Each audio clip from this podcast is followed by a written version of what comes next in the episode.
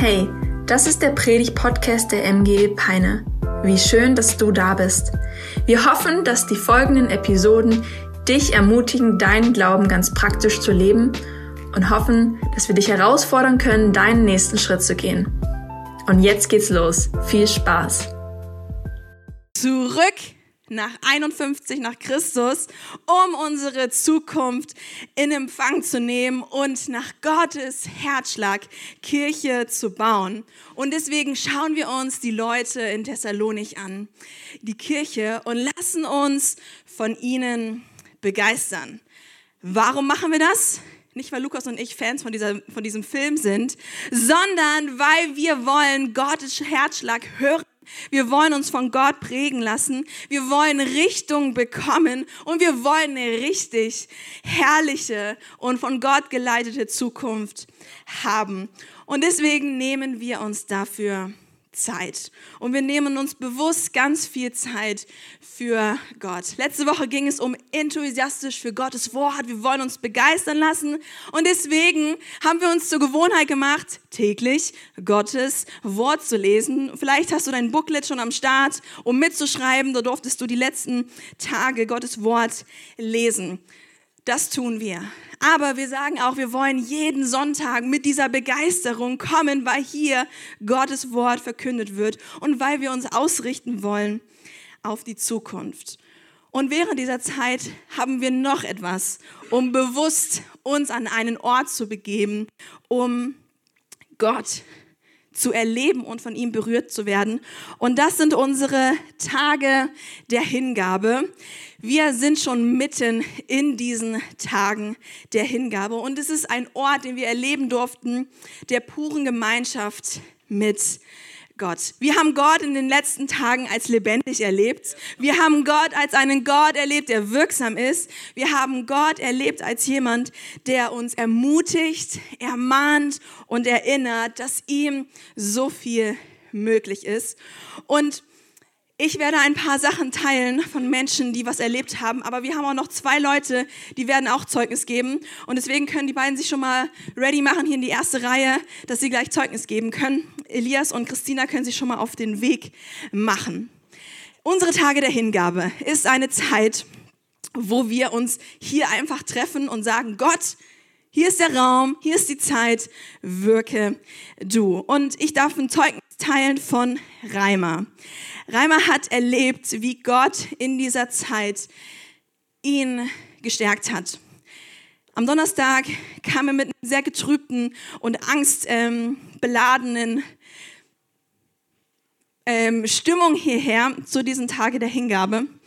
Und jemand hat sich die Zeit genommen, vor diesem, wo wir durchstarten und Jesus anbeten, kurz nochmal zu beten und Reimer durfte erleben, ich kann ihn nachher auch fragen, er ist mein Zeuge, er wird es bezeugen, dass Gott ihn berührt hat, dass er gemerkt hat, wie diese Sorgen, diese Angst kleiner geworden ist. Und ähm, das hat am Donnerstag angefangen und am Freitag hat er gemerkt, wie es immer mehr wie eine Zuversicht bekommen hat, weil Gott ihn hier berührt hat. Und das durfte er hier erleben. Und Elias hat auch noch was erlebt und das will Elias gerne teilen. Mach unseren Jesus groß. Ja, am Anfang der Woche bin ich mit starken Rückenschmerzen aufgewacht und es wurde über den Tag nicht besser. Am nächsten Tag war es immer noch schlimm. Ähm, ich konnte manche Bewegungen einfach nicht ausführen oder manche nur krampfhaft, weil es ähm, richtig wehgetan hat. Dann habe ich am Abend äh, nach den Tagen des, ähm, der Hingabe mit Lukas dafür gebetet und während des Gebets sind sie verschwunden und seitdem habe ich keine Rückenschmerzen gehabt. So stark. Heike würde gerne auch etwas teilen, aber sie rockt MG Kids, was umso cooler auch ist. Heike ist am äh, Montag hierher gekommen und ähm, Lukas und ich hatten die Geschichte von Bartholomäus erzählt, der seinen Mantel abwirft und Gott ihn heilt. Und dieses, äh, dieses Bild hat Heike total angesprochen von diesem Mantel, den Bartholomäus getragen hat, um deutlich zu machen, hey, ich bin ähm, eigentlich arm und ich bin krank. Und Heike merkte, wie Gott sie ähm, überführt, dass sie etwas in ihrem Leben trägt, wo, wo sie Unglauben hat. Und das Interessante war, sie Wochen, äh, Tage schon vorher hatte Gott schon so um wie gelagert und er hatte das schon vorbereitet. Und dann gab es diesen Moment am Montag, wo Gott zu ihr sagt, das ist für dich. Und Heike sagt selber, sie fühlte sich so überführt davon ähm, und war dann einfach nur, dass sie äh, Buße getan hat. Und so hat Gott während der Tage der Hingabe am Montag schon etwas in ihr angefangen. Da hat Gottes Wort wirksam in ihrem Leben gesprochen und es hat sie verändert. Und sie ist bereit für das, was kommt und was Gott hinein, Neues hineinlegen will, weil da, wo wir was bekennen, da dürfen wir erwarten, dass Gott uns frei macht und etwas Neues teilt ich finde es unglaublich, was Gott getan hat. Aber Gott hat noch mehr getan. Christina, du kannst auch noch mal nach vorne kommen. Und Christina möchte auch noch Zeugnis geben, denn wir ähm, haben was erlebt. Aber Christina hat auch in diesen Tagen der Hingabe etwas in unserer Gemeinschaft erlebt. Teil das doch gerne. Ja, also ich hatte am Montagabend plötzlich ähm, ganz hohen Blutdruck wir waren noch kurz zu Besuch bei jemand. Ich habe dann auch da gemessen und das war schon wirklich extrem. Also ich habe das auch gespürt, dass ich wurde wie eine Tomate so rot und äh, es wurde immer wärmer irgendwie.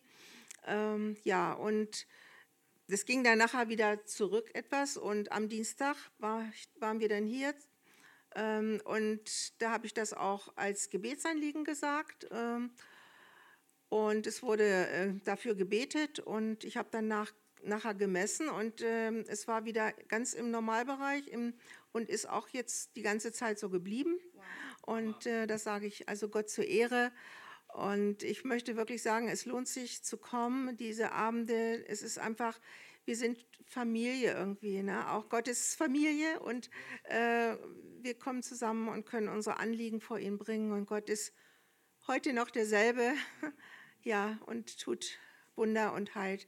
Man könnte jetzt sagen, es ist ja nichts Besonderes oder so, aber ich will, also es ist egal was, wie Elias mit dem Rücken oder auch ähm, eine andere Krankheit. Ich glaube, dass auch wirklich, dass Gott heute noch ja. genauso Wunder tun, ja. tut. Amen. Amen.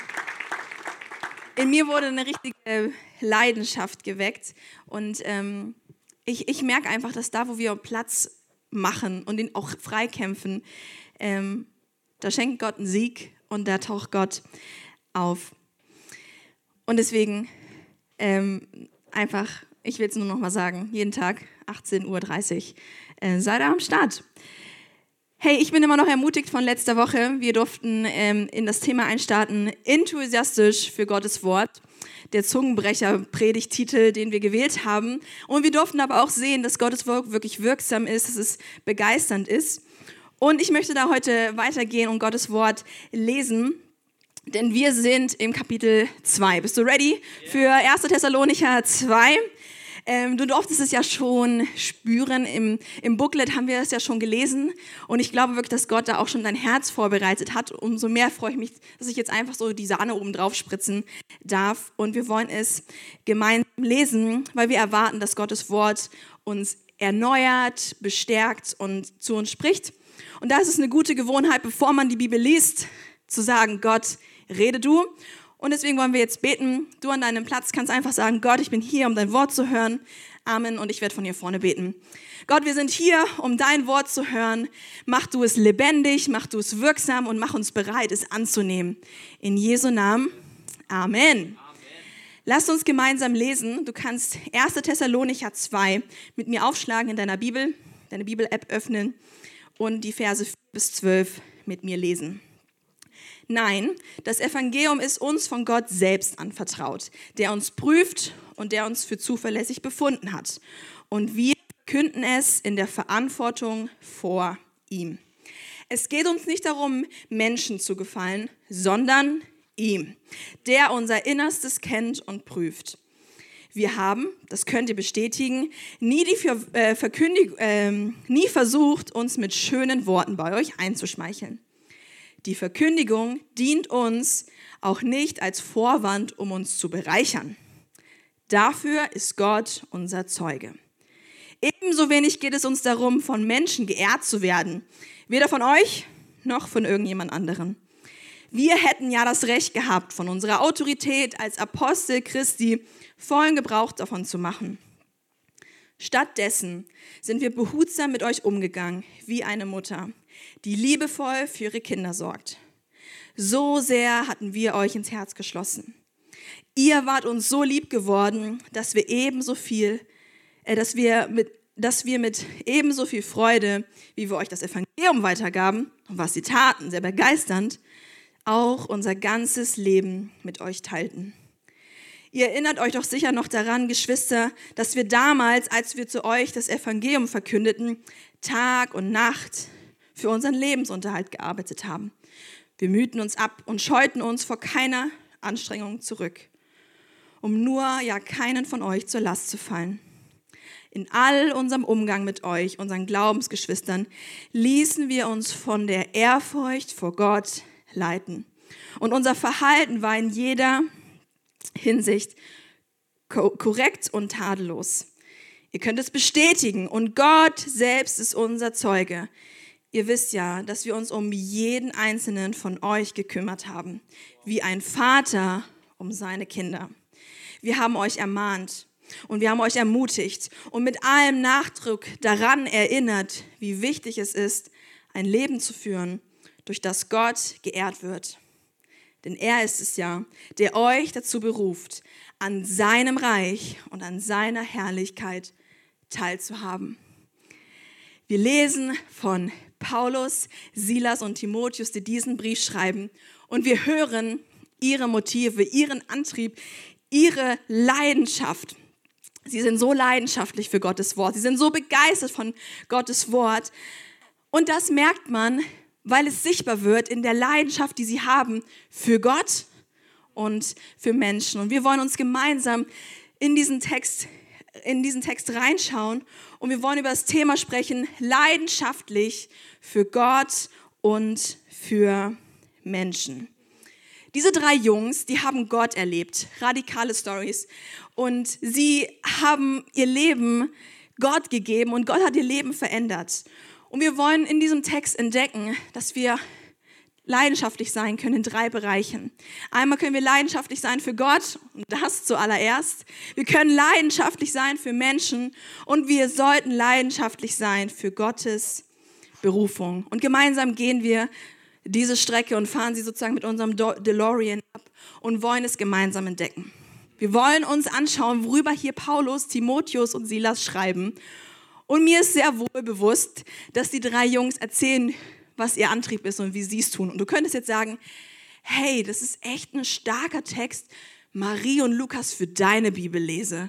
Denn du bist ja ein Prediger, du bist ein Pastor, Gemeindegründer, Ältester. Das ist so etwas, die Jungs beschreiben ja ihre Art und Weise. Hey, übernimm das mal für euch. Tu ich. Aber ich tue das, weil ich ein Diener Gottes bin. Und Paulus beschreibt sich in seinen Briefen immer als ein Diener Gottes. Er hat gesagt, hey, ich könnte mich jetzt auf mein Amt aufrufen und sagen, hey, ich bin der Apostel Christi. Und wir können das als Jobbeschreibung für alle Hauptamtlichen nehmen, für alle Ältesten, für alle Dream Teamleiter, für alle Gebetsleiter und sagen, wir anderen, wir klammern diesen Teil aus. Aber wir nehmen das ganze Wort Gottes ernst und wir lassen uns auf uns wirken. Und wenn du sagst, hey, ich möchte heute Gottes Wort hören und ich möchte mich verändern lassen, weil ich ein Diener Gottes bin, dann ist dieser Text für dich. Und Gott fordert uns heute heraus, leidenschaftlich für ihn zu sein. Lass uns diesen Vers in 4 und Vers 10 nochmal anschauen. Da, geht, da heißt es dann, es geht uns nicht darum, Menschen zu gefallen sondern ihm, der unser Innerstes kennt und prüft. In all unserem Umgang mit euch, unseren Glaubensgeschwistern, also mit allen Menschen, ließen wir uns von der Ehrfurcht vor Gott leiten. Diese Jungs beschreiben ihre Haltung, ihre Motivation, leidenschaftlich zu sein. Nicht darum, weil sie den Menschen gefallen wollen, weil sie wollen jetzt, dass alle Menschen hier wissen, wie begeistert sie sind, sondern sie wollen mit ihrem Leben Gott gefallen. Sie wollen, dass ihr Leben Gott Ehre bringt. Sie wurden von Gott berufen, das Evangelium zu verkünden. Sie wurden von Gott berufen, Gemeinden zu dienen. Aber es ging ihnen dabei nicht, ging ihnen dabei nicht um das Ansehen und den Respekt, den die Menschen ihnen entgegenbringen, sondern um den Lob Gottes. Es ging ihnen in all dem, was sie taten, um, den, um das Lob von Gott. Und Paulus gebraucht hier ein Wort, das Gefallen. Und ich weiß nicht, was dir alles gefällt, aber wenn wir an Gefallen denken, hört, denken wir vielleicht, das so ein, können wir vergleichen mit erfreuen, das uns beeindruckt oder dass wir gut heißen, weißt du, wo wir Daumen nach oben für die Facebook- und Instagram-Leute. Aber nein, das ist nicht die Betonung, die Paulus hier setzen will, sondern er will, dass sein Leben Gott gefällt. Und in, da liegt so eine Gewichtung drin, die man früher gesehen hat, wenn Leute einen Dienst in Interesse eines anderen geleistet hat. Man hat Inschriften gehört von Leuten, von Beamten, die etwas getan haben zum, zum Wohle des Volkes und für den, der sie beauftragt hat. Und Paulus, Timotheus und Silas haben verstanden, in ihrem Leben wollen sie sich leidenschaftlich hingeben, wollen sie ihm dienen für Gott. Es soll ihnen um, in erster Linie um Gottes Ehre gehen. Sie wollten mit ihrem Leben wirklich Gott gefallen. Und deswegen alles, was sie taten, alles, was sie sagten, überall, wo sie hingehen, sollte von der Art und der Weise und von der Kraft Gottes geprägt sein. Denn es sollte ja Gott alleine dienlich sein. Es sollte Gott alleine gefallen. Und wenn wir uns entscheiden, wie leben wir unser Leben, dann leben wir es leidenschaftlich für Gott wir wollen es leidenschaftlich für Gott leben. Wir wollen uns Silas, Timotheus und Paulus zum Vorbild nehmen, die sagen, hey, alles, was wir tun, tun wir, um Gott zu gefallen. In unserem Leben soll es darum gehen, dass Gott geehrt wird.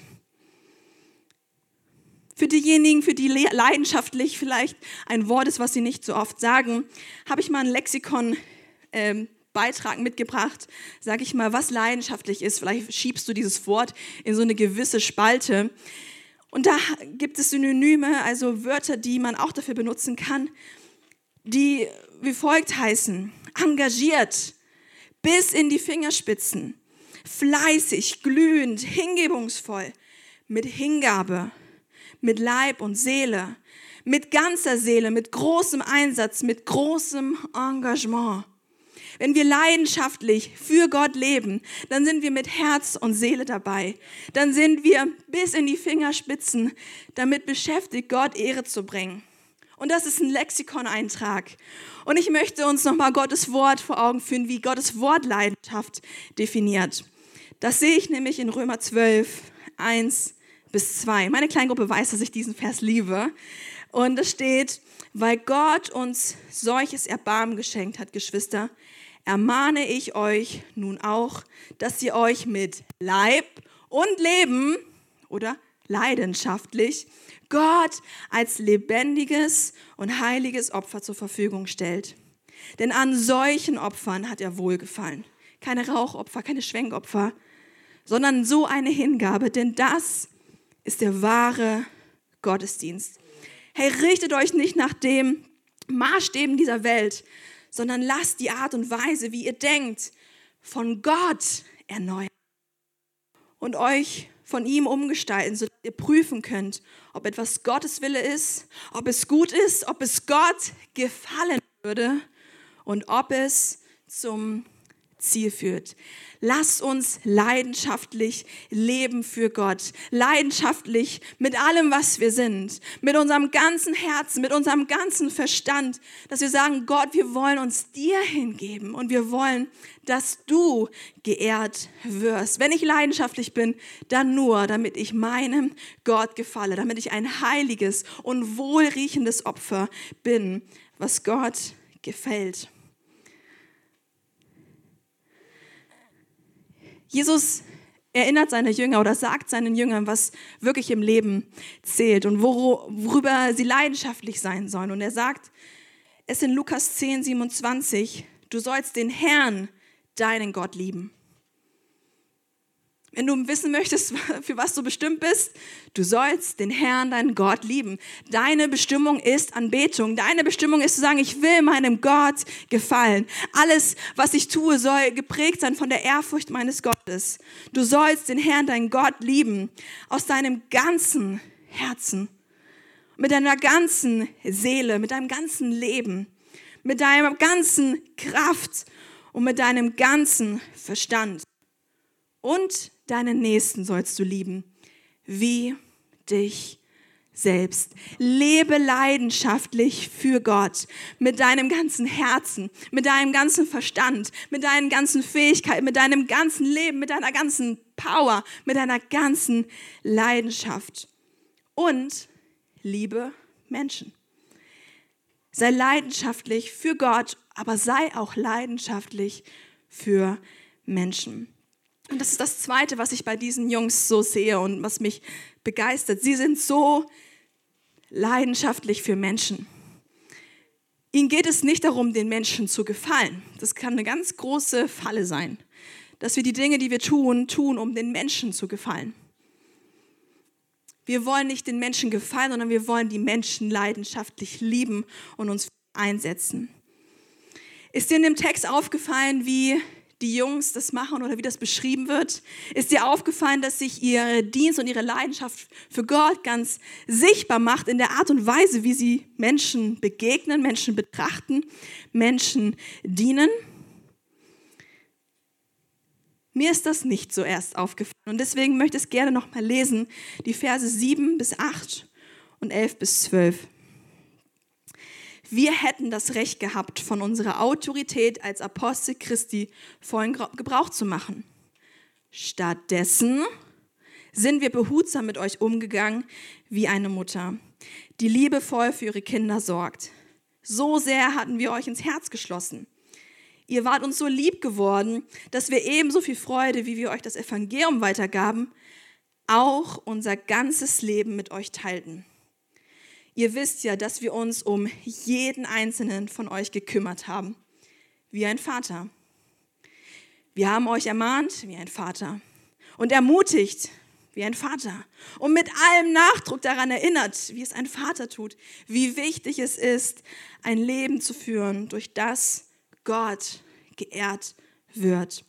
Denn er ist es ja, der euch dazu beruft, an seinem Reich und an seiner Herrlichkeit teilzuhaben. Die Jungs haben sich aufgemacht, Gott leidenschaftlich zu dienen. Und sie dienten dann Menschen. Sie dienten diesen wildfremden Leuten in Thessalonik. Was für ein Wunder muss es sein, dass fremde Menschen einen auf einmal so sehr am Herzen liegen dass ein fremder Mensch einem so wichtig sein kann. Und das ist nur möglich, weil Gott da eingegriffen hat und diese beiden Bilder, die Paulus hier gebraucht für ihre Haltung, für ihre Art von Dienen, öffnen für mich das Geheimnis. Denn sie haben diese Menschen geliebt, ihnen gedient, sich hingegeben wie eine Mama und ein Papa. Unser Baby ist mir noch völlig fremd. Wir nennen es gerade Cherry, das ist das Einzige, was ich von ihr weiß, ja? Und wir haben auch schon einen Namen, aber sie ist mir völlig fremd. Und wenn ich sie endlich sehen darf, ist sie eine Fremde, aber ich weiß, ich werde sie lieben. Liebe Eltern, wir könnten ja mal fragen, ihr liebt eure Kinder, oder? Auch wenn sie euch völlig fremd waren und in der Pubertät vielleicht völlig fremd sind, ja? Aber wir lieben unsere Kinder. Und wieso Tun wir das? Weil sie unsere eigen sind, weil wir uns entschieden haben für eine Liebe, für eine selbstlose, eine leidenschaftliche und auch eine unergründliche Liebe. Danke, liebe Eltern, dass ihr eure Kinder liebt, trotz allem. Danke an meine Eltern, die mich geliebt haben, trotz allem.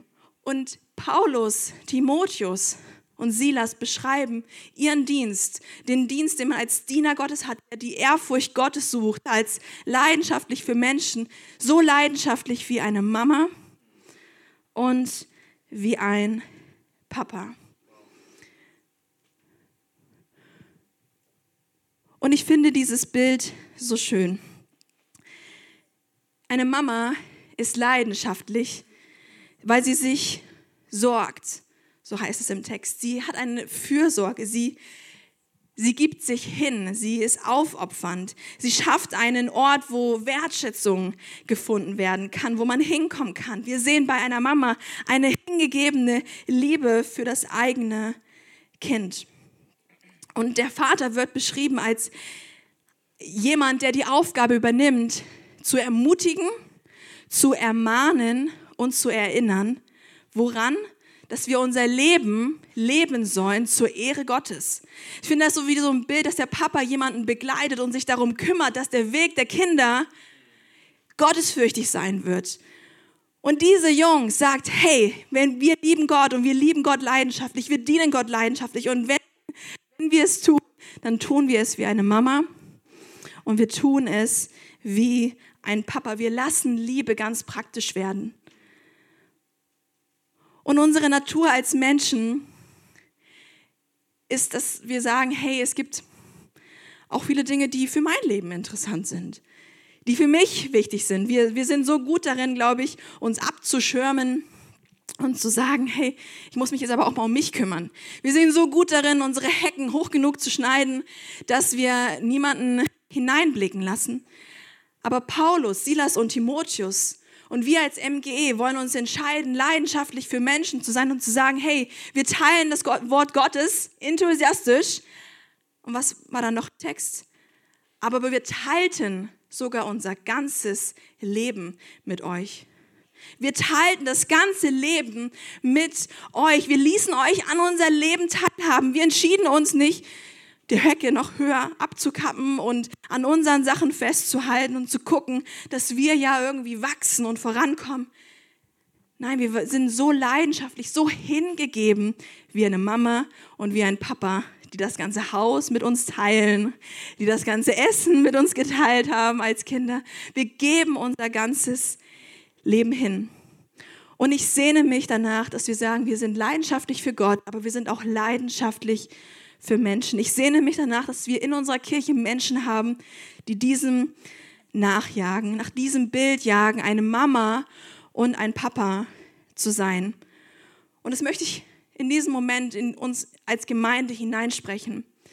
Lasst uns unsere Aufgabe wahrnehmen, Mütter und Väter zu sein für die Weisen, die Gott uns sendet. Die Leute in Thessalonik, das waren Fremde, das waren Leute, die das Wort Gottes nicht kannten, die ganz fern vom Herzen Gottes waren. Aber es gab Menschen, die gesagt haben, ich bin wie eine Mutter und ich bin wie ein Vater und ich nehme diese Fremden auf und ich begleite sie. Und ich sehe hier schon sehr viele Mütter und Väter. Aber ich sehe, dass das eine Berufung ist und ein Auftrag ist, den Gott uns gibt. Liebe Gott von ganzem Herzen und liebe Menschen. Und das können wir ganz praktisch tun. Und eine Gruppe möchte ich hervorheben, die wir in unserer Mitte sehen wollen. Wir wollen in unserer Mitte Mütter und Väter sehen, die sagen, ich bin für die Versorgung, für die Umsorgung hier. Ich bin wie ein Vater, der sich kümmert, den Weg des Glaubens zu gehen. Ich bin bereit, diesen Dienst zu tun. Und das sind für uns Kleingruppenleiter. Ganz konkret, das sind auch Teamleiter, das ist auch, ein, wenn du jemanden in der Zweierschaft begleitest. Aber ich will so werben dafür und ich will auch so klar hineinsprechen, vielleicht auch in dem Moment ermahnen, ermutigen und daran erinnern, dass wir als Kleingruppenleiter Menschen an unser Herz ranlassen. An unserem Wissen, was wir im Wort gehört haben. Dass wir sie hineinnehmen in unsere Häuser und sie teilhaben dürfen an dem, was unser Leben ausmacht, an unseren Kämpfen. Kleingruppenleiter sind Menschen, die Menschen versorgen, an Leib, Seele und Geist. Kleingruppenleiter sind Menschen, die sagen, hey, ich leite dich und ich begleite dich. Und ich schätze es so wert, dass wir schon solche geistigen Mütter und Väter haben. Aber ich glaube, dass Gott heute Menschen ruft in diesen Dienst. Und deswegen gibt es nachher im Foyer einen Stand mit unserer Kleingruppenkoordinatorin Steffi. Und wenn du merkst, du, du möchtest diesen, diesen Ruf wahrnehmen, dann geh doch zu ihr hin und stell deine Fragen und lass dich zurüsten, eine geistige Mama und ein geistiger Papa zu sein. Paulus lebte uns vor, willig zu sein, zu dienen und zu teilen, sich einzubringen mit seinem Leben, mit seiner Seele, mit voller Leidenschaft, Gott und Menschen zu dienen. Und wir sehen dort, dass er leidenschaftlich ist für die Berufung Gottes. Und ich möchte dich in einem dritten Punkt ermutigen. Lebe du doch auch leidenschaftlich in Gottes Berufung. Im zwölften Vers heißt es dann, er ist es ja, der euch dazu beruft, an seinem Reich und auch an seiner Herrlichkeit teilzuhaben. Die Jungs erinnern, sie ermahnen und sie ermutigen die Gemeinde darin, dass sie berufen sind, Gott leidenschaftlich zu dienen, dass sie berufen sind, an seinem Reich und an seiner Herrlichkeit teilzuhaben. Die Elberfelder drückt das so schön, äh, so schön aus. Und dort heißt der zwölfte Vers, wie ihr wisst, dass wir euch, und zwar jeden einzelnen von euch, wie ein Vater seine Kinder ermahnt, getröstet und beschworen haben, des Gottes würdig zu wandeln, der euch zu seinem Reich und zu seiner Herrlichkeit beruft.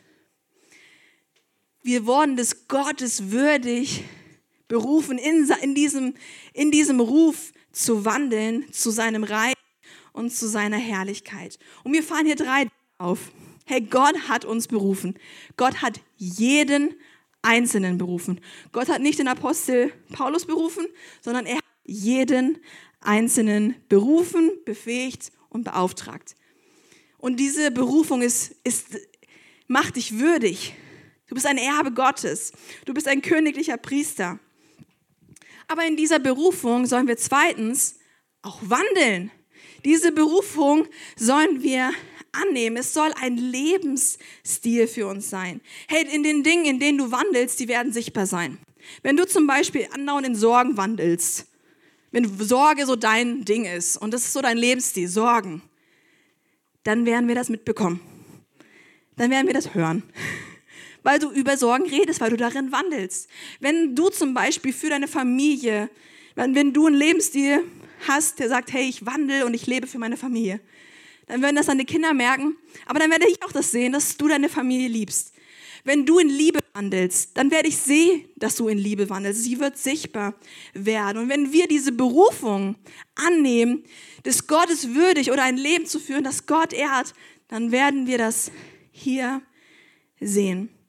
Aber hier wird etwas deutlich. Wir sind berufen, und das ist mein dritter Punkt, wir sind berufen und diese Berufung beginnt jetzt und ist von ewigem Wert. Wir sind mit der Entscheidung für Christus dazu berufen, mit ihm in Ewigkeit zu verbringen. Eine Ewigkeit bei ihm, der puren Gemeinschaft. Und ich freue mich darauf. Und nur mal so am Rande, wenn du dir das vorstellst, du bist in der Ewigkeit und dein Bild ist zurzeit dass wir Menschen wie kleine Babyengel nackig auf einer Wolke sitzen und Harfe spielen, weiß ich nicht, wo du, her, wo du das her hast. Wir sind zu ewig, auch im Himmel, dazu berufen, zu herrschen, zu gestalten und unseren Gott zu dienen. Dass alles, was wir tun, Gott Ehre bringt. Ich bezweifle, dass nackig babymäßig auf einer Wolke sitzen, Gott irgendwie Ehre bringt. Aber wir werden im Himmel ewig dienen, herrschen, gestalten, ich sag's mal arbeiten. Wir werden etwas tun, wir werden Werke tun. Und wir hören hier, dass Gott uns beruft. Und er beruft uns zu seinem Reich und zu seiner Herrlichkeit, dass wir daran teilhaben. Man könnte jetzt meinen, hey, alles klar, ich warte auf den Himmel. Ich warte darauf. Ich warte auf den Moment, wo ich den Löffel abgebe, weil dann lebe ich endlich meine Berufung. Weil ich bin ja berufen für sein Reich und für seine Herrlichkeit, dass ich daran teilhaben kann. Hast du dich dann nicht auch gefragt, warum Gott dich nicht einfach in den Himmel holt, nachdem du dich für Jesus entschieden hast? Wenn wir unsere Berufung nur im Reich Gottes leben, also im Himmel, im Himmelreich. Wir sind berufen, für jetzt und all das, was wir jetzt zu seiner Ehre tun, wird für ewigen Wert sein. Es lohnt sich doch leidenschaftlich für Gottes Berufung zu sein, für sein Reich, dass sein Reich kommt, dass wir es jetzt schon beginnen und dass wir davon ewigen Wert haben, oder? Dass wir sagen, wir trachten zuerst nach dem Reich Gottes, wir trachten zuerst in der Berufung und in dem Ruf Gottes zu leben. Deine und meine Berufung lautet nicht, wartet auf das Himmelreich, sondern deine und meine Berufung lautet, ich will sein Reich kommen sehen. Ich will es jetzt schon kommen sehen. Ich will in einer Zeit leben, wo wir das Zukünftige suchen, dass wir danach verlangen, dass wir danach hungern und sagen, ich will wie im Himmel, so auch hier, so auch jetzt. Ich bin nicht berufen für irgendwann. Ich bin nicht berufen für, hey, wenn der Löffel abgegeben ist und ich vorm Allerhö Allerhöchsten stehe, dann darf ich endlich ein Worship-Leader werden. Dann darf ich endlich Menschen das ganze Evangelium verkünden, die Stories von Mose, Abraham. Hey, ich freue mich darauf, wenn ich an deinem Himmel sitze mit, mit meinen ganzen Leuten und dann werde ich meine Berufung leben. Nein, wir sind berufen, jetzt an seinem Reich und an seiner Herrlichkeit teilzuhaben. Und ich frage mich, ob wir so leidenschaftlich sind, in dieser Berufung Gottes jetzt schon zu leben. Sie jetzt schon anzunehmen und zu sagen, ich trachte heute und ewiglich nach dem Reich Gottes. Ich will Gott lieben und ich will Gott dienen. Ich will Menschen dienen und ich will mich auf die Suche machen, was ist meine Berufung, die ewigen Wert hat und wo kann ich sie jetzt schon in meiner Gemeinde, in meinem Umfeld leben. Und vielleicht können wir gemeinsam an diesem Punkt unsere Augen schließen, weil ich glaube, es ist ein Moment, für den habe ich gebetet, dass Gott uns ermutigt, dass er uns aber auch ermahnt und dass er uns erinnert, wozu wir berufen sind und wozu unser Leben dienen soll. Ich glaube, dass Gott etwas in uns neu erwecken möchte. Eine Sehnsucht, eine Sehnsucht nach Gott, dass unser Leben ihm alleine Ehre bringt. Es ist uns darum, dass wir ihm gefallen, dass unser ganzes Leben ein Wohlgefallen Gottes ist. Ich bin der Überzeugung, dass Gott auch etwas in uns erwecken möchte, eine Liebe für Menschen. Denn es ist nicht normal, fremde Menschen zu lieben. Das tut Gott, wenn wir uns bereit machen und sagen, fülle du mein Herz für die Menschen, um die ich mich sorgen soll. Fülle mein Herz mit einer Liebe wie eine Mama. Fülle mein Herz mit einer Bereitschaft wie ein Papa, um diesen Menschen zu dienen. Und dann an diesen Punkt zu kommen, zu sagen, ich möchte sehnsüchtig sein für sein Reich. Ich möchte sehnsüchtig sein für seine Herrlichkeit. Leidenschaft ist nichts, was wir irgendwie produzieren können. Schade eigentlich. Leidenschaftlich ist etwas, was in unser Herz hineingelegt wird, was angefüttert wird, was anfängt zu glühen. Und ich möchte diesen Sonntag nutzen und Raum geben, dass Gott kommt. Ich, voller, ich bin voller Glauben, dass da, wo wir sagen, wir machen uns bereit und wir machen uns verfügbar, dass Gott uns füllt. Und ich sehne mich nach Menschen, die voller Leidenschaft sind, wie es Römer 12 sagt, die ihr ganzes Leben Gott hingeben und sagen, komm Gott, gebrauche mich, fülle mich, es soll alles, es soll alles dir gehören und es soll alles zu deiner Ehre sein. Und deswegen fordere ich dich jetzt mit mir auf. Komm, wir stehen mal auf. Wir lassen uns schon mal dadurch erwecken. Unseren Körper lassen wir dadurch erwecken und sagen, wir machen uns in Bereitschaft.